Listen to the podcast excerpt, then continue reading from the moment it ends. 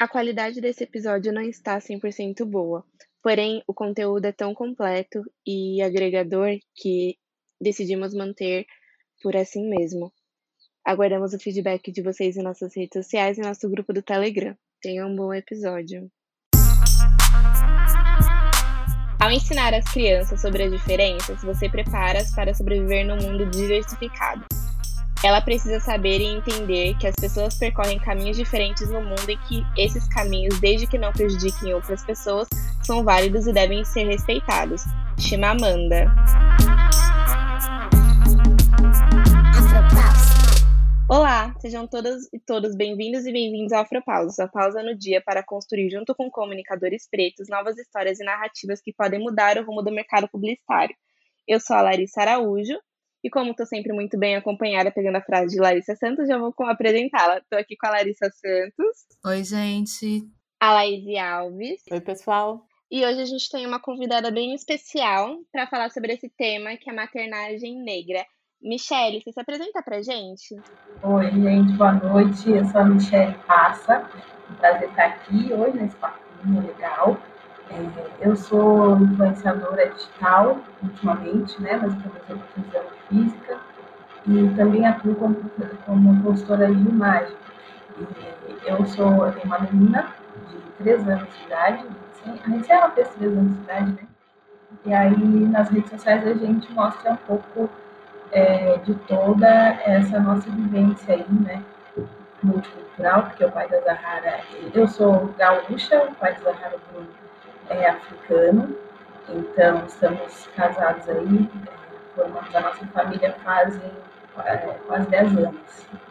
Então, e aí tivemos a Zahara. Então, é isso, a gente passa um pouco do nosso cotidiano é, nos últimos tempos mais um pouco mais intensos, né? Caóticos, assim, por conta de tudo que tem acontecido. A, a Zahara é aquele bebê perfeito que você quer ficar acompanhando na internet. Bebê não, né? Que ela já é uma criança. Uma criança assim mais crescida. Ainda tô tentando superar o baque da situação. Imerso em pensamentos, vivendo em negação.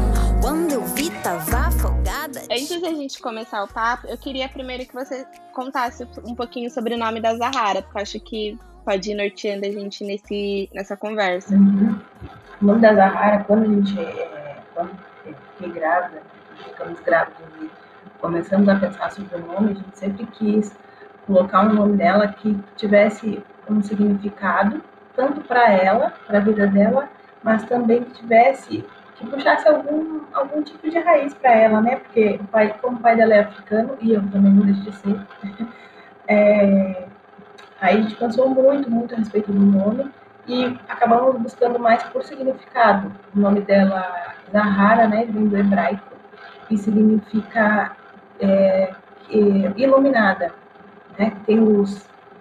Então, é, ficamos um bom tempo assim pensando sobre, sobre esse nome, porque não é um nome tão comum, e, e esse nome foi perfeito, assim, quando a gente chegou nele, foi o escolhido, não houve mais dúvidas. E ela, ela adora o nome, ela repete para todo mundo, ela não gosta de apelido. Acho que ela ouviu quando, quando ela estava na barriga e escolhemos, que eu falei, não quero que ela tenha apelidos. que ela, que o nome dela, que chame ela pelo nome, Zahara. E aí quando alguém chama ela de Zazá, ela diz, meu nome é Zahara. ela, ela adora o nome. É muito bonita essa questão de reivindicar o nome, né? É, tem muitos filmes que falam sobre isso, né? Sobre a importância, principalmente para o povo preto, sobre o nome que a gente recebe, né? Dos nossos pais, nossos ancestrais, e como isso está ligado a, a uma herança, e como a Michelle falou, como isso também pode estar, de certa forma, ligado a como a gente pode traçar o nosso futuro.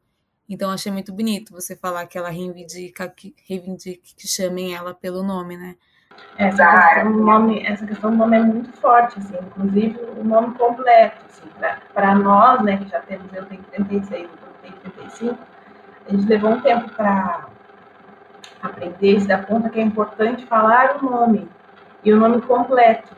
Então a gente está ensinando ela desde já para ela, ela falar o nome dela, Zahara Veneda Passa, o nome dela completo, né? Que ela não é a boneca, princesa, e ela, e ela faz isso muito bem.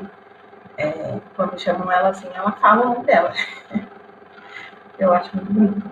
Puxando um pouquinho para o papo que a gente estava pensando em desenvolver hoje, assim, não é nada muito formal, é o que eu sempre falo. A gente começa a gravar sobre um episódio e aí acaba falando sobre outros assuntos, então é super fluido. Mas eu, por exemplo, uma das conversas que eu sempre tenho com as meninas, porque nenhuma de nós somos mães, mas eu acho que é um desejo que sempre perpassou pela vida de muitas pessoas. Eu acho que o antigamente, antigamente assim, né? Há uns 4, 5 anos atrás era uma coisa que eu tinha decidido que não seria uma opção para mim, mas hoje já consigo. Essa ideia tá sendo mais trabalhada no meu coraçãozinho. Mas é uma das coisas que mais me assusta, assim, em relação à paternidade ou à maternidade em si, é criar uma criança preta, assim. E eu queria ver um pouco de você, até das meninas também, como que isso perpassa dentro de vocês, sabe? Porque para mim é meio doido, assim, porque durante muito tempo na vida eu falei, gente, não dá pra, não dá pra eu criar uma criança preta nesse país, porque do jeito que são, vai funcionando as coisas. Mas ao mesmo tempo que a gente vê crianças que são potentes, como a Zahara, como a Yoluá, como o Akin, por exemplo, e a Dandara da família Quilombos, a gente tem aquela esperança, sabe? Eu acho que é, é uma dualidade, assim, que eu vou viver. Eu acho que no fim eu vou acabar me tornando mãe, mas é um processo que está sendo trabalhado comigo de uns tempos para cá. Eu queria ouvir um pouquinho de vocês sobre isso. É, então, é, é, uma baita preocupação, assim, primeiro a gente pensa, ah, se, primeiro a gente pensa se quer ou não ter um filho, é a primeira questão, né, que vem, porque nem todo mundo é obrigado a, a, a ter, a querer ter esse desejo de ter filho ou não. Depois vem essa segunda questão aí, que é, poxa, peraí, é, que desafio é esse que a gente vai encarar? É, né, tudo que a gente já vive, né, tudo que já perpassa a nossa vida, tudo que a gente já viveu, é, colocar uma criança preta no mundo. Mas eu acho que é bem nesse sentido que você falou. Quando a gente já tem essa tomada de consciência, a gente consegue, é, claro, né, é na, na base do erro e do acerto, né, e da aprendizagem constante mas a gente já consegue refletir a respeito de, de estereótipos que são jogados para a gente todo o tempo.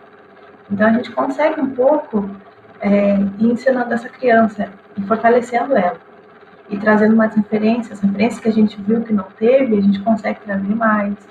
Uh, quando alguma coisa acontece, essa questão do nome mesmo, essa questão de entender que ela é pretinha, que ela não é morena, da cor da pele, dos desenhos que ela assiste, dos livros que ela lê, é, e de, se, de sempre se autoafirmar bonita, linda, princesa tam, também, né? Então, é, é um desafio que, a gente pode pegar assim e que, e que não adianta a gente pensar que, ah, não, agora não posso, não consigo é, nesse mundo, porque o mundo ele não muda houveram algumas, alguns, alguns sucessos aí, né, alguns progressos, mas também tem retrocessos constantes, né? Então, infelizmente, é, do mundo que eu vivi para o mundo que eu vejo hoje, infelizmente eu não vejo tanta mudança. Eu ainda vejo que a Zahara vai sofrer muito na escola. E é uma coisa que não está no nosso controle. Tem um monte de coisa que ela vai viver que a gente não vai conseguir controlar, que a gente não vai conseguir evitar que ela passe. Então, o mínimo que a gente pode fazer é prepará-la um pouco, fortalecer ela um pouco, para ela entender quando a situação chegar, para entender um pouco mais. Então, acho que é por aí. E aí tem essas outras referências que você falou, o pessoal da família Quilombo e tantas outras famílias aí que a gente pode olhar e se espelhar e fazer amizade também. É, eu penso muito em sobre como essa não devia ser uma batalha, entre aspas, solitária, né? Quando você falou sobre a Zahara provavelmente sofreu algum tipo de preconceito, né? Principalmente o racial na escola, por exemplo. Eu penso que isso devia estar sendo pensado como sociedade, né? É muito importante uhum. que você esteja preparando ela e que a gente prepare, né, nossas crianças pretas no futuro. Mas e a sociedade, né? Como a sociedade vem se preparando para para essas crianças. E a verdade é que não vem, né? Como você falou, acho que houveram poucos avanços em relação a isso. é, a gente ainda vê muito essa questão da, da violência racial dentro das escolas. E aí, por mais que você converse né, com, com a criança, aqui em casa eu tenho uma irmã que vai fazer oito anos, e aí eu sempre tento preparar ela nesse sentido, né? Só que é, é, complicado, porque é isso, por mais que ela esteja cercado de, de referências positivas, que a gente tente sempre mostrar, Lá fora o mundo é outra coisa, né? Dentro de casa é um lugar seguro, é um lugar preparado. Eu acho que é aquilo que a gente sempre fala, né? Até quando a gente é adulto, às vezes a gente não tá preparado para lidar com uma violência racial, né? Tipo, acontece um, um, episódio de racismo, depois você fala, nossa, meu, não reagi, eu podia ter feito isso, podia ter feito aquilo. Só que a gente fica paralisado. Imagina quando você é criança, né? Como isso pode afetar a psique dessa criança, o desenvolvimento escolar. Então eu penso muito nessa questão, eu acho que é uma questão extremamente delicada. Eu, eu, enfim, como a Lari falou, essa questão da. Eu acho que a gente divide muito, pelo menos na minha cabeça, é, eu divido muito essa questão do processo de maternagem preta, assim. Acho que o primeiro passo é sobre a maternagem. Né? A gente tem que primeiro é, desromantizar a maternagem e desvincular a maternagem do feminino, né? Tirar, tipo, é mãe, é mulher, tem que ser mãe. Não, isso não é uma, uma escolha automática, isso não é uma consequência automática, aliás, né? a palavra não é escolha. Isso não é uma consequência automática, isso é uma escolha. E aí a gente vê, aí eu, eu vejo primeiro isso como, como mulher, como indivíduo do sexo feminino, né? E aí depois eu entro no processo de a partir do momento que você escolheu ser mãe, aí a gente entra nesse processo. Então, para mim, é, a maternagem não é uma escolha. Para mim. É algo que já é meu, é uma Eu falo que não é uma escolha porque para mim é tão automático o desejo de ser mãe, sempre foi. Então para mim não é uma escolha, tipo, ah, eu quero ou não quero, eu sempre quis, para mim isso é um fato. Mas aí você escolheu, né? Desculpa. É, então, eu escolhi, mas assim, é tão automático que, tipo, eu nunca parei para pensar na possibilidade de não, porque para mim essa não há essa possibilidade, assim, sabe? Tipo, é, é muito. Pra mim é doido. Porque, tipo, ao contrário de você lá, por exemplo, eu, eu somos em três irmãos, e aí eu tenho um irmão mais velho, tenho sua irmã do meio e meu irmão mais novo. O Lucas, ele casou, ele tem todo aquele. Eu falo que ele é o filho perfeito que todo mundo sempre quis ter, assim. E aí ele é essa pessoa que ele quer muito ser pai de família, ele ama criança. Eu amo crianças. Só que quando ele casou, virou, virou toda aquela coisa tipo, ah, o Lucas casou, a Larissa vai ter que casar. O Lucas quer ter um bebê, a Larissa vai ter que ter um bebê. Eu falei, gente, o Lucas casou não foi com a Larissa, ele casou com a Caroline.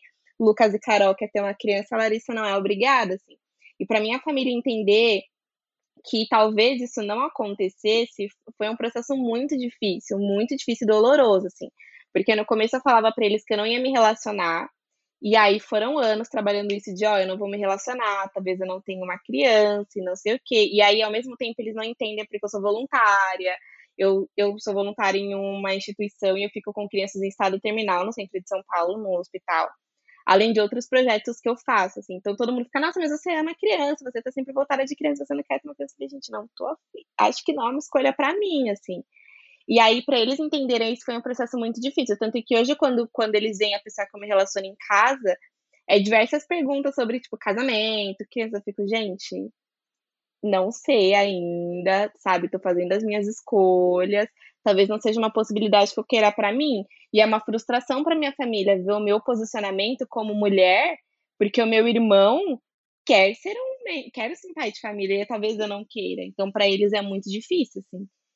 Mas é pelo fato de eu ser mulher.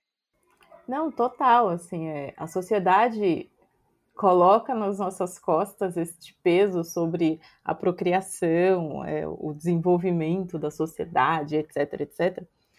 Mas é, é, eu, eu divido esse processo, né? Então, por exemplo, você falou dos seus irmãos, eu também tenho irmãos, eu tenho dois irmãos mais velhos, eu sou a caçula.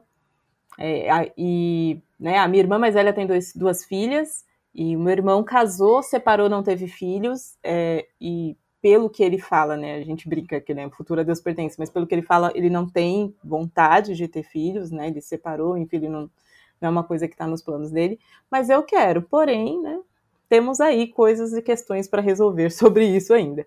Mas voltando à questão da, da, da maternidade negra, é, da maternagem preta, para mim é muito. Eu paro para pensar nessa questão que, que a Michelle falou sobre, tipo, cara, a sociedade não está pronta e a sociedade nunca estará, e isso é um fato. Isso para mim é muito fato. A sociedade não vai mudar, a sociedade não vai melhorar. Infelizmente, eu, eu sou realista meio pessimista, que eu já conto que vai piorar. Então eu paro para pensar na forma como a minha mãe me criou. Como a minha mãe me criou, do jeito dela, com os recursos dela, com o saber dela, ela me criou para ser uma mulher negra na sociedade. O que é ser uma mulher negra na sociedade? É ter que bater, bater, bater e segurar muita porrada. Então ela me criou de uma forma para que eu conseguisse, apesar de tudo, é, chegar onde eu cheguei, ser o que eu sou, enfim. Então eu, eu, eu penso muito nesse processo de, cara, como ter um filho negro, um filho homem, né? Se a gente for pensar, poxa, as vi... primeiro eu penso sobre separar as violências que ele vai sofrer de acordo com o gênero, porque ainda tem isso, né? É, enquanto mulher, ela vai sofrer um tipo de violência, enquanto homem, ele vai sofrer um tipo de violência. Então, é sobre fortificar mesmo. Eu acredito muito no processo da educação dentro de casa, na fortificação dentro de casa, na fortificação da personalidade, do caráter, da autoestima é, e de todos esses pontos que a gente tem como cuidar, que a gente tem como moldar. Soltar para o mundo pedir para Deus, assim, e, e tá ali preparado, né? Ter um preparo para quando voltar, porque vai sofrer essa violência, é, e que saiba que em casa tem esse espaço seguro para desabar, porque é sobre isso, né? Eu não sei se vocês têm isso em casa, mas eu não tive essa educação para poder sofrer lá fora e desabar em casa. Então eu tive que segurar, eu tive que aprender a segurar as porradas literalmente sozinha. Então, o que eu vejo da diferença, né, da educação que eu tive para a educação que eu pretendo dar para os meus filhos, está muito ligado nesse momento, que é dar ter a consciência de fazer essa educação, porque eu acho que meus pais fizeram isso, mas sem essa consciência, sem esse pensamento racial, porque é uma coisa que, né, enfim, eles não tiveram tempo ou oportunidade de ter essa consciência racial, mas é de ter esse, ter esse ambiente propício para que essa, essa violência toda não fique dentro, né? Ter um ambiente que você possa chegar em casa e falar: mãe, falaram isso, mãe, fizeram isso, mãe, aconteceu aquilo, pai, foi assim, foi assado. É, e poder dar esse suporte, porque eu acho que muito do, dos sofrimentos que a gente tem hoje, dos, das dores que a gente tem hoje, é muito por a gente não ter tido esse espaço de, de né, desabafar, desaguar, soltar toda essa dor. Então, o que eu vejo quanto, quanto um preparo, digamos assim, para mim, a maternagem é, é pensar nesse sentido. É, eu acho que, como você falou, né, Lai, existem jeitos e jeitos, obviamente. Acho que a Passa e outras mães, outros pais podem falar melhor sobre isso, mas é o que todo mundo sempre fala: não existe uma cartilha de como ser um pai, como ser uma mãe. Então é isso, é erro e acerto, erro e acerto. E aí, enquanto você falava, eu lembrei muito daquela música dos Racionais, que ele fala, né? Ah, desde cedo minha mãe já falava, filho, por você ser preto, você tem que saber fazer, tem que fazer duas vezes melhor. E aí ele fala, né, duas vezes melhor como, se a gente está sendo atrasado pelo preconceito racial, é, por diversas violências. E tem também um episódio de, de Scandal, né, que o, o pai da, da Olivia Pope fala para ela, por você ser preta, você tem que fazer duas vezes mais para ter pelo menos metade do que essas pessoas brancas têm. Então, eu acho que é o que você falou, às vezes, mesmo a gente ou os pais, enfim, não tendo essa consciência racial, eu acho que esses já eram ensinamentos que eram passados, sabe, pra gente, mesmo sem. Obviamente que no nível de consciência deles, né, dentro, dentro do assunto, acho que também não dá para desmerecer e falar que não, que não sabia nada sobre, mas eu acho que dá para perceber como isso geralmente em família preta é, é sempre passado, né, de, de pai para filhos, assim, essa questão.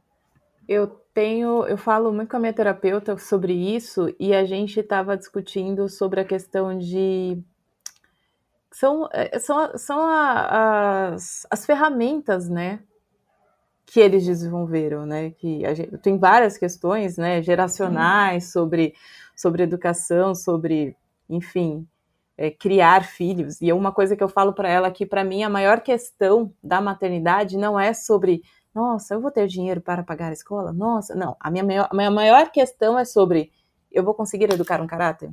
Isso para mim é o um ponto crucial, assim, que dá um X na minha cabeça. Eu falo, Jesus, eu acho que não.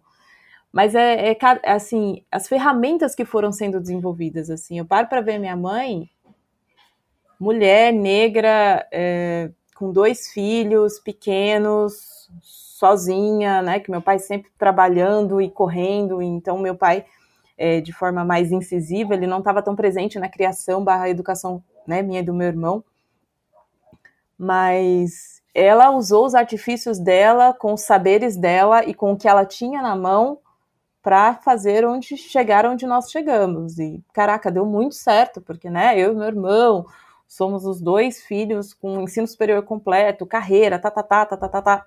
parando para pensar no ideal de sucesso que um pai pensa para o filho, né? Falando assim de um modo muito geral, assim, muito aberto, assim, muito basicão, que é sobre, cara, meu filho estudou, meu filho tem uma profissão, meu filho nunca né, foi preso, nunca não se envolveu com, com crime ou com, com, com coisas erradas nesse sentido, né, de crime. Beleza, meus pais tiveram sucesso porque os dois filhos chegaram nesse nível. Mas, assim, é, é, é tantas, tantas coisas que ela teve que passar, né, tantas coisas que ela teve que aprender na marra e se virar. Então, assim, é, é é sobre resistência, né? E sobre entender essas ferramentas com o saber que ela tinha. Que eu acho que é isso que a gente tem hoje na mão, que é o acesso à informação que a gente tem muito maior, e eu acho que isso facilita de um lado, mas aumenta a cobrança do outro. Eu não sei se a Michelle sente isso, mas assim, de se sentir um pouco mais cobrada, de você ter que fazer um pouco melhor do que a sua mãe, porque sua mãe fez tudo que fez com você com menos que você tinha na mão. Eu, eu tenho essa sensação, assim, por exemplo, com a minha sobrinha, ela mora comigo, a mais velha, de 22 anos. E assim, às vezes eu fico pensando que, cara, eu preciso ser um pouco melhor do que minha mãe foi comigo, porque eu tenho mais coisa na mão do que ela tinha. Eu não sei se você sente essa cobrança, mas eu acho que a gente vai. Tem essa questão da cobrança materna, né? Mães se cobram a partir do momento que respira e descobre que tá grávida. Mas é essa cobrança de achar que você tem que fazer melhor, que, que você tem mais coisa na mão, enfim. É, então, não sei se, se cobrança, se sinto uma cobrança, mas é, acho que um pouco é, é autocobrança mesmo, de, não, de que a minha filha não tenha a mesma criação que eu tive, mas não exatamente das pessoas em si, não, não sei se rola tanto, mas é muito isso, de pensar, poxa, peraí, eu tenho que fazer alguma coisa diferente aqui para que minha filha não esteja um pouquinho mais preparada para as coisas que estão por vir. Mas é, é, como você falou, a gente, no momento que sabe que está grávida, as cobranças elas já começam.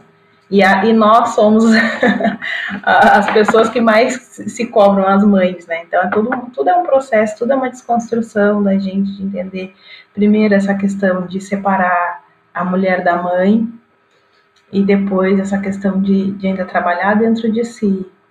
Tudo isso, peraí, eu tenho que fazer o que eu consigo, não para além. Não tem nenhuma super mulher maravilha aqui que vai dar conta de fazer tudo isso e vai ter sucesso. A gente está aqui experimentando e aprendendo. Pode ter sucesso?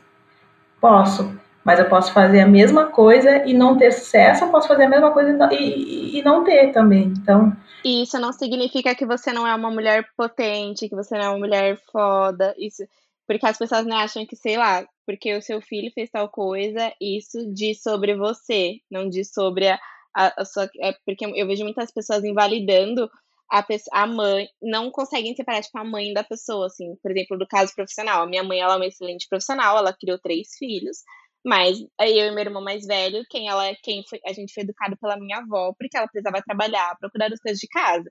Isso, isso não significa que ela é uma mãe ruim e que ela não é uma profissional ruim ela só foi procurando os meios dela, assim, né? E eu acho que eu vejo muita gente não separando, mas falando, ah, porque, sei lá, você errou desse jeito, você é uma mulher ruim, porque você, sei lá, deu Danone para sua filha.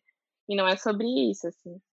É isso, é. Tem todas essas questões também, ainda mais quem tá na internet aqui tudo é motivo para o pessoal colocar uma cobrança aí, viu qualquer coisa, já vem mostrar, ah, mas a sua filha é isso, mas a sua filha é aquilo, como são os fiscais, né, da vida. É essa questão de, das pessoas pensarem que as mães e os pais e as crianças são bens públicos, né, E uma criança preta, então, mais ainda. As pessoas acham que tem o direito de intervir, de tocar, de tirar foto, tudo. É muito complicado. Balas e canivetes do céu cai, do perfume da minha polo não sai. não faz frio, faz tempo. não faz frio, faz tempo. balas e canivetes do céu uma coisa que eu, tá, eu vi vocês falando que eu pensei bastante, é muito. Eu até levei isso na terapia, que é a vivência que eu vejo pela minha mãe. Assim, minha mãe, ela não. Ela tá adquirindo o letramento racial dela agora.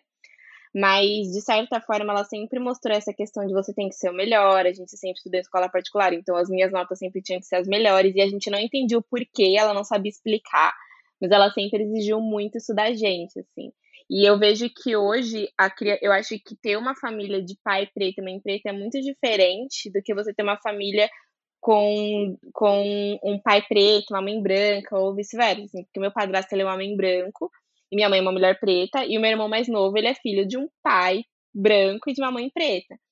E ela, o Luan, hoje, ele sofre muitas dores que a minha mãe acolhe e o meu padrasto não sabe acolhê-lo. Então, esses dias ele tava chorando porque ele e meu irmão mais velho foram parados pela polícia. E aí ele falou: ah, eu tenho sempre que ser melhor, eu tenho sempre que me provar, né? É cansativo, não sei o quê. Ele tava chorando por conta disso, ela tem 16 anos. E aí eu e minha mãe, a gente tava meio que acolhendo ele, conversando com ele que, infelizmente, numa sociedade que vivemos, ele vai ter que ser o melhor, esse tipo de coisa vai acontecer. E aí meu padrasto sem entender, assim, literalmente o que estava acontecendo. E aí ele falou: ah, não, você não precisa ser o melhor. E aí a gente, não, ele precisa, sabe? Ele, ah, isso acontece com qualquer pessoa. Daí, para explicar que foi porque eles estavam num carro de luxo, eram duas crianças pretas, no carro de luxo não, né? Mas um carro, tipo, um pouco mais, um pouco melhorzinho, assim, abrindo aspas, dentro da sociedade. E aí, eles, é, um carro não popular. E aí, estavam, tipo, olhando, então, né, de ver duas pessoas, duas pessoas pretas num carro assim, e aí, tipo, tem que explicar. Então, pro meu padrasto poder entender essas questões de racionalidade para o Luan de, em relação à raça é muito mais difícil. E aí eu vejo como a minha mãe, ela ocupa muitas dores em relação à maternidade sozinha, sabe? Uma maternidade preta, assim. Então a criação que o Luan tem é muito é, é doloroso para ele, porque tem coisas que ele não tá, ele tá aprendendo com ela agora, porque minha mãe tá nesse caminho do letramento racial. Tem coisas que ele aprende comigo, mas tem coisas que ele deveria, não sei, eu nem sei, nem é isso, né, mas que ele deveria aprender com o pai, mas ele deveria muito aprender coisas com o pai e uma mãe preta que ele não tem ainda. Então é muito, é muito complicado para ele, ao mesmo tempo que a gente tá falando, olha, você tem que se provar, tem, tipo, ele falando que não, não precisa porque ele não entende como é o ser uma pessoa preta nessa sociedade, sabe? Então é uma coisa que eu sempre tenho muito esse receio, assim, de ver, tipo, o projeto de, o tipo de família que eu quero ter e o projeto de família que eu quero ter, porque eu acho que, mesmo que seja para criar uma criança preta, eu acho que é muito doloroso você fazer isso sozinho, de certa forma. Ah, eu acho que tem uma questão bem delicada aí, que é, eu acho que como as crianças recebem também isso, né, de ter que ser melhor. Eu acho que, obviamente, a gente sabe que sim, muitas vezes a gente vai ter que se provar, principalmente no ambiente profissional mas eu acho que é, de certa forma, até cruel, né? A gente ter esse tipo de cobrança tão cedo para uma criança. Tipo, é mais um peso nas costas da criança, sabe? Então eu entendo, é compreensível, eu acho que sim, isso de fato existe, mas eu acho que é, é isso, é mais uma violência, né? É mais um, um dever que a gente está dando para essa criança. Você tem que ser a melhor, então você tem que estudar, então talvez você tenha que se privar de algumas coisas. Isso tudo enquanto ele ainda é uma criança, uma criança não, um adolescente, né? Mas de certa forma eu acho que não, não deixa de ser cruel. Eu vejo, eu tenho muito uma questão de, de criança tem que ser criança. Eu sou, eu sou muito partidária desse desse processo. Eu acho que queimar fases é, é muito complicado. É, você tira experiências, você tira vivências da criança, assim, sabe? É, eu tenho lembranças, por exemplo, a minha mãe tinha muitos problemas de saúde quando há um tempo atrás, quando eu era mais nova, eu era criança, né? Eu tenho lembranças claras, assim, de quando meu pai não estava aqui em São Paulo, né? Não estava em casa com a gente, estava passando um tempo no interior do estado trabalhando. E eu tenho uma lembrança muito vívida do meu irmão, com uns quatro ou cinco anos, colocando um banquinho do lado do fogão para fazer miojo para gente, porque a minha mãe estava muito ruim, então minha mãe não conseguia levant, não conseguiu levantar para fazer comida. e ele colocou o banquinho assim e, e para poder cozinhar. E muitas vezes, assim, de, da minha mãe, minha mãe vendia, fazia venda direta, né, porta a porta, então ela vendeu várias coisas. Então ela saía, deixava a gente e ia fazer porque tinha que ajudar em casa, né? Tinha que dar um help pro meu pai financeiramente. Então eu vejo muito de, de quanto a gente queimou etapas, assim, quanto meu irmão queimou etapas porque ele tinha cuidado de mim porque eu sou dois anos mais nova. Então, é, eu acho que é muito que isso que a Lari falou, de tipo, cara, é mais um peso, é mais uma coisa que uma criança não tem que pensar. É, eu acho que a gente, nesse processo, né, da gente planejar a maternidade, a gente tem que também planejar o momento de introduzir cada ponto, porque assim, você vai ter que falar. Mas qual é o momento certo de falar? E aí eu acho que também não tem cartilha, porque crianças são diferentes, amadurecem em momentos diferentes, têm desenvolvimentos intelectuais diferentes, então é de sentir o feeling da onde é que a criança já tá. Será que se eu falar isso agora ela já vai entender? E tipo, falar isso e como falar, assim. É muito tato, é muito dia a dia, é muito convívio com a criança para saber a hora certa de falar e principalmente como falar, né? Porque não adianta você soltar a bomba, tipo, ah, racismo é isso tipo, vai entender?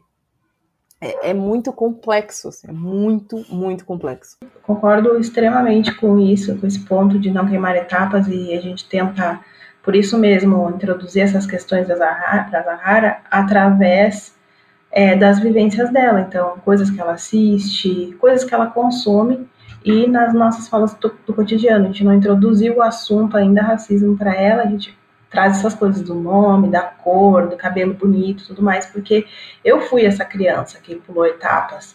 Eu não tive pai presente, apesar de meu pai ser era preto também, que ele já faleceu, mas ele eles se separaram. Eu tinha lá meus seis anos e a minha irmã tinha um.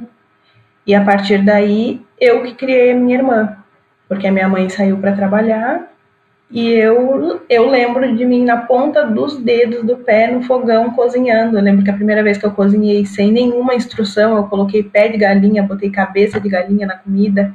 E eu fiz a comida. E eu acordava de madrugada. Eu até falo que a Zahara é a segunda criança que eu crio, que eu acordava de madrugada para dar leite para minha irmã. Passava temporal, morrendo de medo com ela sozinha em casa. Minha mãe virava as, as noites trabalhando e eu ficava com ela. E meu pai morava na mesma cidade, mas ele não ia olhar a gente. Então, assim, foi uma infância muito difícil. E eu, e eu toda vez que eu falo disso, que fui começar a falar disso foi na terapia mesmo, né? E aí eu fico com os olhos marejados de lembrar de tudo que foi, porque a minha mãe precisava trabalhar, porque ela não tinha ajuda de mais ninguém. Ela precisava. Então, quem que ajudou ela? Eu, cuidando da minha irmã. Então, ao mesmo tempo que eu agradeço por ter tido isso, porque constitui a pessoa que eu sou hoje, é, me ajuda também a pensar sobre isso para criar minha filha, sabe?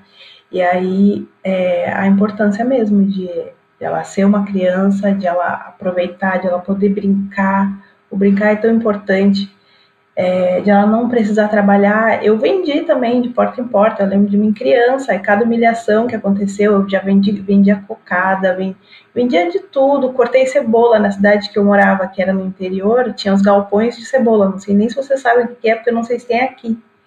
Mas lá na cidade que eu nasci, tinha os galpões de cebola, a gente tinha que cortar a parte de cima e a parte de baixo da cebola, e colocar em caixas que era para onde eles iam vender, né? Os agricultores plantavam e mandavam para os galpões morros altíssimos de cebola e as pessoas iam para lá cortar e ganhavam alguns centavos por cada caixa que era cortada. Eu cresci cortando cebola, assim. É, e aí depois tinha na escola, o pessoal chamava de ceboleiro, quem cortava cebola, tinha tudo isso. Além de tudo, tinha a questão de ser pobre ainda, né? Então, é, eu sempre estou ensaiando para falar mais sobre isso nas redes sociais, porque as pessoas tem, tem muito estereótipo nas redes. As pessoas acham, ah, adoram colocar você numa caixa, dizer que você é Nutella, que você é isso, que você é aquilo, mas as pessoas não sabem a sua constituição, não sabem as batalhas que cada pessoa luta, né? Então, é, é muito, muito complicado. É, falar sobre, porque às vezes quando você fala, as pessoas só falam que você está querendo biscoito, e às vezes você só está querendo se abrir para para se mostrar, se você não se mostra. Então, assim, é super complicado, mas eu acho que. que ai, minha É, mas eu acho que é isso, é, é, é, um, é um pensar constante e aprender mesmo, aprender diário. Como que você entende essa criança, como que você olha para ela, as necessidades que ela tem, ouvir o que ela diz, né? É, e é isso. Aprendendo na dor e pele, que sorriso nenhum ensina. Na infância os amigos morrer, tudo baleada e chacina. Tô caindo sete vezes, sigo levantando oito. Não quero as correntes no pé, quero os kits mais caros e a joia no meu pescoço. Puxando um pouquinho para as dicas, né? Até dentro do que a Laís falou e do que a Michelle fala sobre viver o momento e a fase das crianças, assim. Um dos primeiros vídeos que eu vi da Zahara e que me trouxe uma memória afetiva, uma memória não boa, mas que hoje eu ressignifiquei, é sobre dela com as Barbies, assim, que ela tá com várias Barbies e acho que ela só tem uma, uma Barbie branca. Gente, esse era o meu sonho de infância, assim. Porque eu nunca, eu, eu sempre falo aqui no, no podcast, né? Eu nunca tive bonecas pretas. E eu alisei o meu cabelo por essa ausência, assim. Eu tenho um, eu falo que é um trauma, hoje já superado, mas na, na acho que eu tava no pré, na pré-escola. Eu fui tentar brincar com algumas crianças, elas diziam que eu não podia brincar porque minha boneca não se parecia comigo, porque meu cabelo não balançava. E foi quando eu alisei o cabelo. Então, eu ter ganhado, por exemplo, ano passado, a minha primeira Barbie preta, acho que hoje eu tenho duas mas eu ter ganhado a primeira, ela foi muito importante, assim, para mim.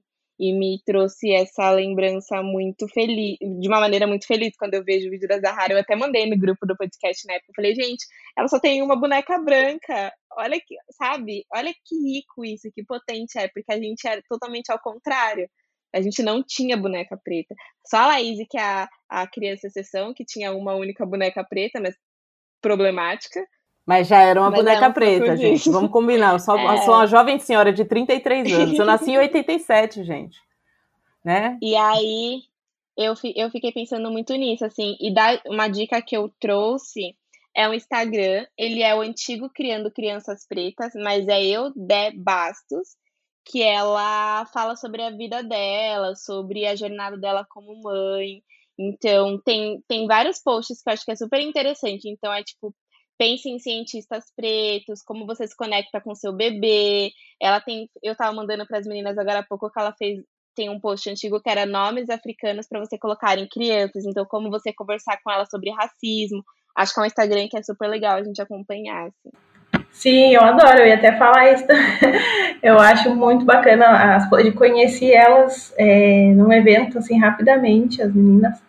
E, e eu acho também que elas trazem contribuições muito bacanas para refletir também a respeito das crianças. Outro podcast, é, esse também acho muito legal, e aí pensando mesmo em é, no, no, nosso, na, na, na, nossa Constituição, né, não só na questão de, de ser pais e mães, eu gosto muito do podcast da, da Gabi de Pretas, o Afetos, eu adoro, é, logo que elas lançaram, eu fiquei viciada, assim, fiquei assistindo direto, eu gosto. então, acho uma super referência. E aí também, é, questões de, de livros, a Zahara tem muito isso, de que ela já sabe já que se tem algum desenho, ela tem os desenhos selecionados lá para assistir, mas sempre vem o outro. Aí, quando ela vê que não tem crianças pretas, ela já sabe, isso não pode, né, mãe, que não tem criança pretinha. Então, tem que ter crianças pretinhas para assistir. É isso. E aí acho que é muito sobre isso, né? Os livros todos que ela lê, se, se manda algum livro aqui para casa que não tem representatividade, pode ser o que for, não vai é, ficar lá, porque essa é uma forma de violência. Ela tá vendo uma coisa, um monte de. Tem um monte de princesas, não tem nenhuma princesa que parece com ela. Como assim? Ela vai achar que ela não é uma princesa também, né?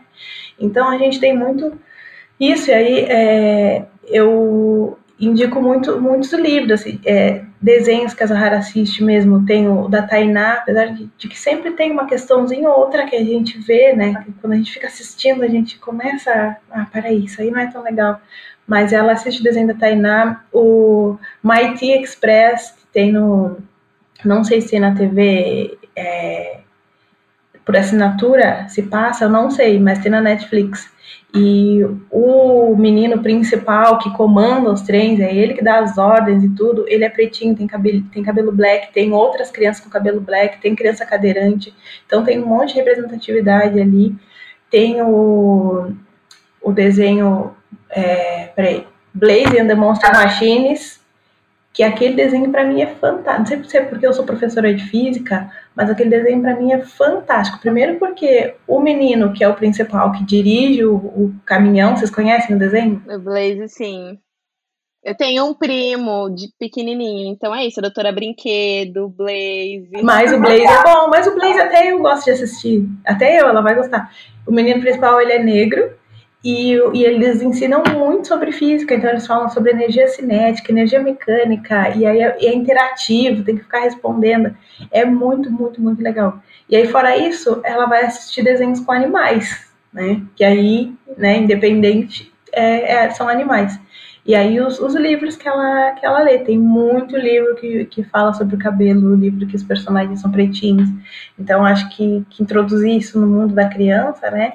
A primeira, primeira bonequinha, tudo isso é, é, importante. Agora a gente tem mais recursos, né? Então é importante a gente usar esses recursos, porque a criança ela é ela tá aí para aprender o que a gente vai ensinando para ela, né? Tem algum livro que você queira indicar que você acha que sei lá, é muito especial. Eu acho que eu sei qual é, porque eu tava vendo seus stories esses dias. Mas. Então, tem muitos livros que a gente ama. O, o que eu mais amo que a Zahara é que a Zahara é muito. Ela é que nem eu, pisciana. Ela gosta de um, ela vai até o fim, todo dia, sem parar, lendo aquele livro. Ai, Falei o nome dela, ela aqui na porta. Mas aí então, a gente teve muito no Das Lue, que é o da Lupita Nyong'o, esse livro, para mim, ele é fantástico. A Zahara, a gente leu muito, muito, muito. Agora ela parou. Ela teve muito no do MC da Amoras. Leu, leu, leu, leu, leu, sem parar. Agora ela tá em um de animais. Deu uma paradinha nesses dois. Mas a gente gosta dos do Lázaro Ramos. Do que ela lê aqui é o do, do Caderno Sem Rimas de Maria. Então, até desde que ela nasceu, eu faço Kikil nela, que tá no livro que o Lázaro faz Kikil nos filhos. Ah, ela adora Kikil desde bebê. E, e é isso, assim, são livros que, que você. Hoje em dia é muito legal, né? Porque a gente encontra em todos os lugares, né? E também refletir acerca de livros que sempre foram indicados como livros super importantes, especiais para crianças negras, que não são, né? E já, já tá até, ó, eu tô até vendo aqui as reações aquele livro da menina bonita do laço de fita, gente, pelo amor de Deus. Então, eu, eu nem lembro se eu cheguei a ler ele na minha infância. Eu também sou uma jovem senhora de 36 anos, 85, né? Então, qualquer coisa que a gente vai dar para criança antes, por mais que seja uma mega indicação, e principalmente se for uma mega indicação, né? Que a gente vai lá e lê com atenção antes e, se, e, as coisas que estão na escola sendo reproduzidas, os, os desenhos que, que são dados para assistir na escola, os livros que tem para se ler na escola, tudo isso a gente tem que estar tá atento. Eu, como professora, eu reparava muito na escola, nas escolas, né? Na escola, né? Depois que eu fui mãe, eu só tive em uma escola. Agora que eu parei de lecionar um pouco. Mas é, não se vê a mudança. Não se vê, principalmente nas escolas particulares, que tem muito pouca criança preta, né? E professores pretos. Então, é, não vai a, a, mudança ela não vai surgir se a gente que está aqui não for lá exigir ficar em cima. De lá não vem. Então, a gente tem que ir atrás. Não adianta. Nem que a gente pegue o livro leve. Porque senão não, não vai. As nossas crianças vão ficar para sempre tendo esse livro aí como referência na escola e as pessoas achando que estão abafando dando esse livro para ler. Só fazendo uma contribuição também, você falou desses livros problemáticos, né? E aí, A Menina Bonita do Laço de Fita era o meu livro da infância, porque eu lembro que a professora leu uma vez na escola, quando eu era muito, muito pequena, e esse livro ficou gravado na minha mente. E aí, eu, depois disso, eu nunca mais li, mas eu tinha uma memória muito.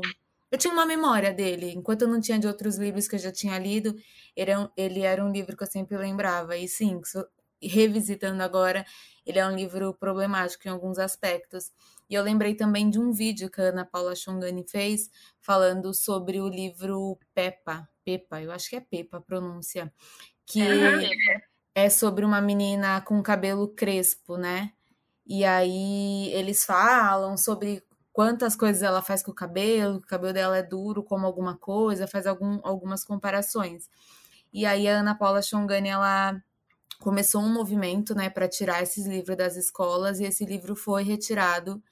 Então, acho que isso é uma coisa muito é, importante da gente trazer, né? Como a gente pode se, se mover também como sociedade civil nesse sentido, né?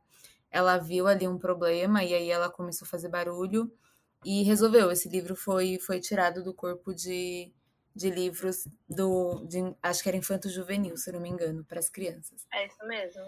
E aí, é, indo para minha dica já, eu trouxe o, o TEDx da Thais Araújo, né? Que chama Como Criar Crianças Doces num País Ácido.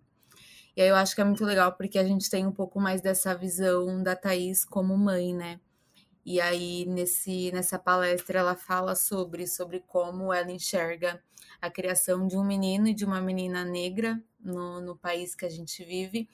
E a gente falou aqui sobre as, sobre as diferenças um pouquinho, né? A gente falou sobre como é diferente você criar uma menina e criar um menino. E a Thais, ela também fala um pouco sobre isso, sobre enquanto com o filho dela, ela tem muito essa questão da violência policial, da filha dela tem essa questão do gênero, né? Então, os dois, né, nesse sentido, estão ligados a gênero, mas enquanto o menino é muito uma questão policial, ela traz outras questões para sobre a filha dela. E acho que, que vale a pena, é bem curtinho, acho que é uns 15 ou 10 minutos. E, e é ótimo. Então, chama Como Criar Crianças Doces num País Ácido. Minhas dicas de hoje, eu trouxe duas dicas que é sobre educação, né? Já que estamos falando sobre maternagem presta, eu trouxe duas dicas que é sobre criar, é, criar momentos com crianças, né, sobre esse processo educativo da criança, e eles trazem sobre orixás, eles trazem é, informação, né, educação, enquanto uma ancestralidade é, que nós negros temos, né, é, é, a ancestralidade, a mitologia, vou colocar aqui a palavra mitologia, é, enquanto panteão, mas essa mitologia africana ela traz para todos nós, independente da religião que a pessoa tenha, ela é uma mitologia, uma ancestralidade de toda pessoa preta.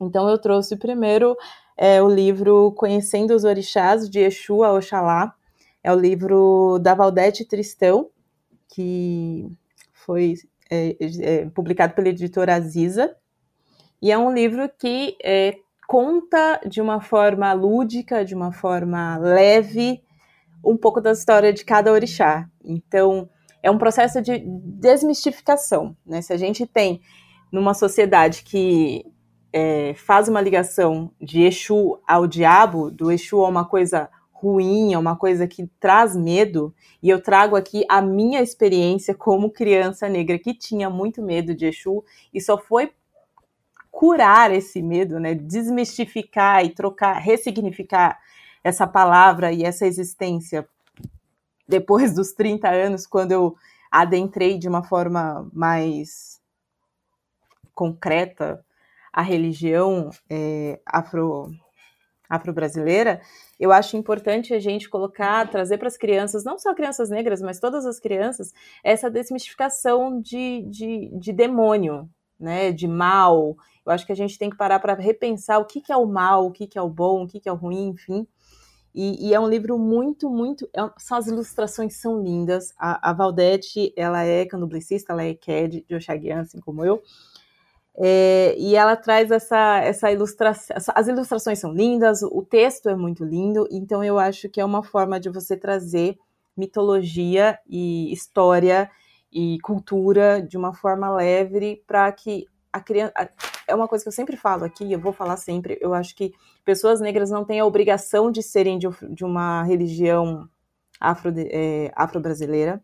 Isso não é uma obrigação. Eu acho que religião está muito ligada aos seus próprios valores e suas próprias crenças. Mas eu acho que toda pessoa negra tem que entender que isso faz parte da sua ancestralidade, que isso faz parte de si. E conhecer é um processo de autoidentificação, né? É um processo de autoconhecimento. Então, saber que isso faz parte de você e a beleza disso, enfim, te traz esse movimento de respeito, entre outras coisas tão importantes. E o segundo, a segunda dica também é um. É, é, fala sobre orixás, é um joguinho na memória que chama Baobá, é a memória. É da Tata Alves, ela é uma poetisa, e ela fez para os filhos dela um jogo da memória sobre orixás. E o projeto é incrível, o projeto é lindo. E ela acabou é, não industrializando, né, mas aumentou o projeto, né, criou, cresceu o projeto para que o projeto alcançasse outras crianças, outras famílias, outras pessoas, enfim. Então, também é de uma forma muito lúdica, uma forma muito criativa, uma forma que conversa com a criança, porque eu acho que é o mais importante. Quando você está falando com criança, você não pode falar como se você estivesse falando com adulto. Para conversar com uma criança, você tem que entrar no mundo da criança então, é ser lúdico, é ser leve, é ser divertido, é ser colorido, é ser engraçado. Então, é mais uma forma de trazer esse conhecimento ancestral, essa informação ancestral sobre a sua a própria história negra, né, das nossas ancestralidades, de uma forma fofinha e divertida para as criancinhas. É isso, gente. É, eu lembrei de uma série também da Netflix, que é Histórias que Importam. Não sei se vocês já assistiram, já devem ter visto eles fazem a leitura dos livros. Tipo, tem a Lupita Nyong'o lendo o livro da Suluê e tem vários atores negros lendo histórias de personagens negros, pretos. É muito legal. Então fica a minha recomendação aí para assistir. Eu ela assistimos, ela amou. Quando ela viu livro, os livros, alguns livros que ela já tinha lido, sendo lidos lá, a própria Lupita, que ela via no final do livro, lendo o livro, foi fantástico, assim. Então fica aí Histórias que Importam na Netflix. Ah, e um segundinho de contribuição, só para falar que a minha irmã tem esse livro também, e ele é visualmente muito, muito, muito, muito bonito. Além de toda a história Lupita, né? é, que eles constroem, o livro é muito Ele vai bonito. virar um musical. Ai, meu Deus. Spoiler, vai virar série na Netflix. Uhul! Ele vai virar um musical na Netflix. Tudo, tudo, tudo. É mulher preta no rap, tô devastando nas tracks, ronda minhas orixás. Calando a boca desses moleque. É mulher preta no rap, rimando do trap, é boom bap, não é por like nem hype. Postura e respeito, segurando o mic.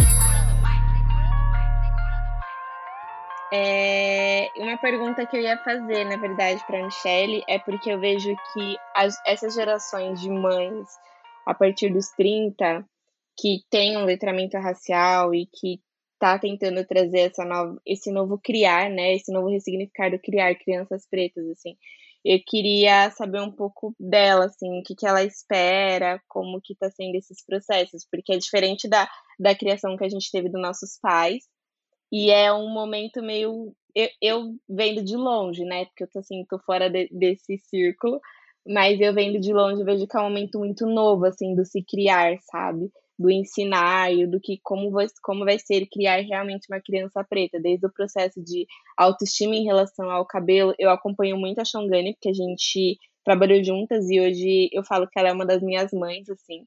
Mas a criação que ela tem com a Ayo, por exemplo, é totalmente diferente do que eu tive. A Ayo tá na fase da, da escola do no cabelo balançar e a opção que eu tive na infância foi alisar o cabelo. Hoje ela tá enredando. Então eu acho que essas ressignificações assim do ser preto, é, principalmente na infância, vem trazendo um marco muito grande assim para essas gerações. Eu queria saber um pouquinho de você, o que, que você acha a respeito. É, eu acho que é tudo muito novo. A gente fala que que eu e o Bruno, né, falamos que a gente está em, em aprendizado também, constante. É, não tive essa criação de forma alguma. É, enquanto você falava que eu pensando sobre tranças, nunca foi uma opção, nunca existiu isso. Eu fui colocar tranças agora, já era casada, primeira vez na vida, assim. Então, é, essa questão de orgulho, da cor, ancestralidade, tudo isso, nem, nem o mínimo, que é o orgulho de ser quem você é, né?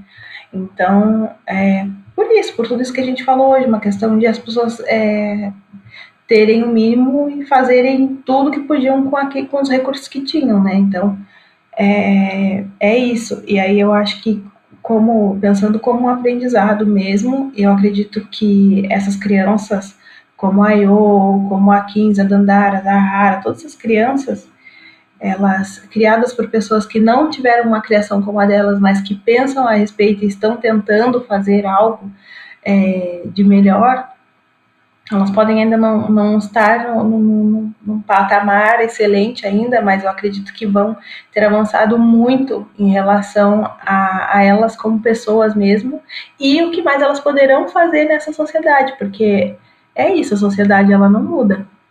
A gente é que tem que estar fortalecido para conseguir fazer uma mudança, uma mudança na nossa vida, e aquela questão do fazer o melhor, às vezes o melhor ainda não é o suficiente para nós. Para as pessoas negras, elas fazem o melhor, mas não é o suficiente ainda para quem vai empregar, para quem tem a, a oportunidade na mão para dar. Então, é muito, muito, muito complicado. Vamos tentar, estamos tentando, mas não podemos ainda nos sobrecarregar pensando que a gente vai, que a gente tem a obrigação de conseguir. Só o ato, o fato de estar tentando e de, de estar dando esse exemplo já é algo muito importante. É, eu queria só colocar um ponto aqui, e aí eu acho que não sei se as meninas sentem isso, mas é, é que ela falou e, e trouxe uma coisa muito para mim que é, Michelle, obrigada. Obrigada por compartilhar com a gente, né, nós que te seguimos, com a sociedade, apesar de a gente for pensar no panorama geral, sociedade não dá valor a isso, não se importa, mas para nós, pessoas pretas que acompanhamos você, é, é, muito obrigado por compartilhar esse processo de aprendizagem, de, de educação de uma criança preta.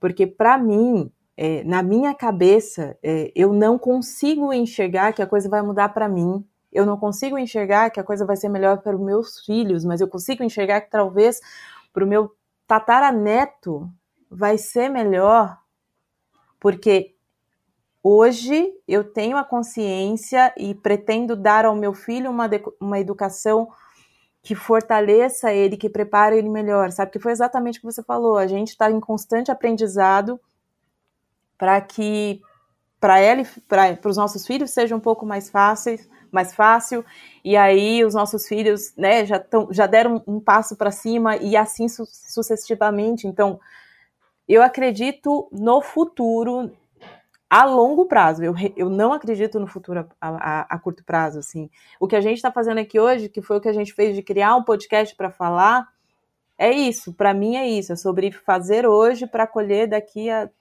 100 anos. Vamos ser positivos. É, eu, eu, eu, tenho essa vivência, assim, tem muita gente que fala assim, nossa, Laís, como você é pessimista? Eu sou, eu sou muito realista. Tem uma frase do Ariano Suassuna que, para mim, é, ela é muito importante, que ela fala, o otimista é um bobo, um pessimista é não sei o quê, eu sou um realista esperançoso. É isso, eu me defino uma pessoa realista esperançosa. Então, é, eu acho que é sobre isso, sabe? Quando você divide esse processo de. É a frase, né? Quando nasce bebê, nasce uma mãe quando você divide essa frase de, de esse, esse, processo de aprendizagem de educar o seu filho a aprender a ser né, mãe e pai, outras famílias pretas dividem esse processo com a gente, com o mundo, com as pessoas pretas, eu acho que a gente inicia um movimento, a gente dá primeira o empurrão na roda. E eu acredito na força do embalo. Então, é você dando empurrão na roda aqui, outra família preta dando empurrão na roda ali, e a menina que segue você por conta de moda, ela vai ver como você se relaciona e como você cria o seu filho, e talvez isso mude na cabeça dela, como ela vai fazer isso quando ela tiver um filho. Então, eu acho que esse processo de, de compartilhamento e dividir, e eu acredito muito que esse talvez seja o aquilombamento mais forte e mais eficaz que a gente tem, que é esse processo de dividir experiências que a gente possa aprender um com o outro. Então, eu acho que em nome das meninas e de muita gente que segue você, muito obrigada por isso. Ah, que legal. Eu fico feliz, a gente demorou um pouco assim para dar-se conta, né, do quanto era importante a gente fazer esse movimento, assim, entender a, da nossa importância enquanto família, já que a gente tem, tinha um pouco de visibilidade, é, entender essa importância. E justamente por, pelo fato né, de como na nossa Constituição a gente não teve isso, até a gente entender, peraí, agora nós estamos sendo isso de alguma forma, junto com outras pessoas. E eu acho muito importante também, acredito muito nessa, nessa questão da, do, da força do embalo aí, do impulso, da energia cinética que faz todo mundo se mover.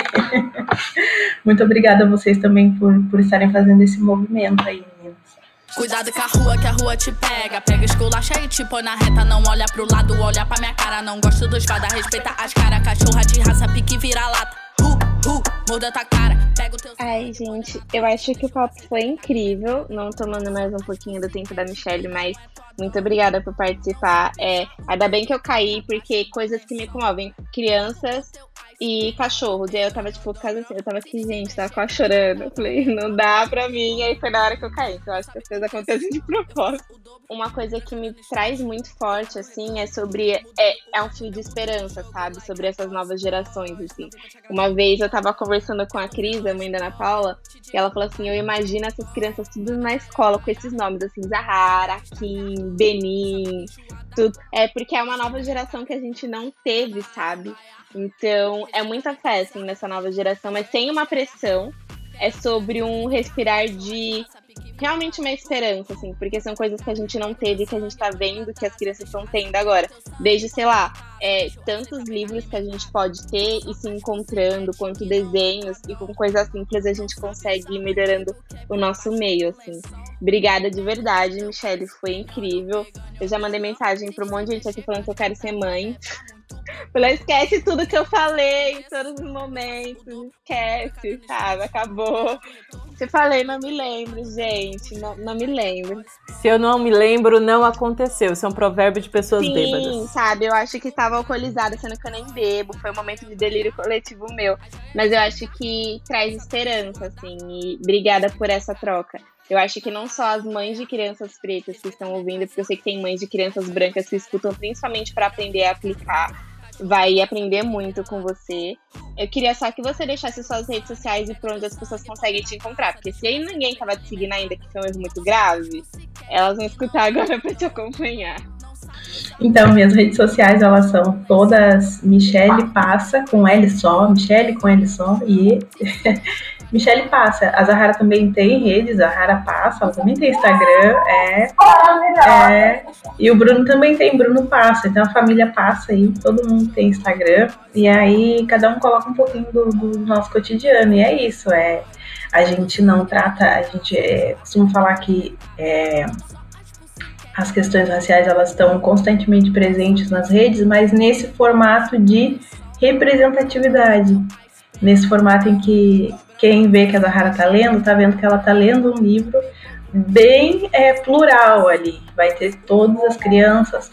Então, acho que quando você tocou nessa questão da, das mães brancas, é importante, quando for comprar um livro para seu filho, repare também se tem as crianças que ele vai se identificar, mas também tem as outras crianças que ele vai encontrar na vida dele, né? Para ele aprendendo sempre a lidar com as diferenças, entender que todos nós somos diferentes sim, e isso é muito legal. É, e é isso, meninas. Muito obrigada pela, pelo papo de hoje. Foi muito legal. Gostei muito. Parabéns pelo trabalho de vocês aí. Todo sucesso. Sangue, na taça. Deixa bem pique. Pega o teu sangue, na taça. Deixa bem cachorra de raça.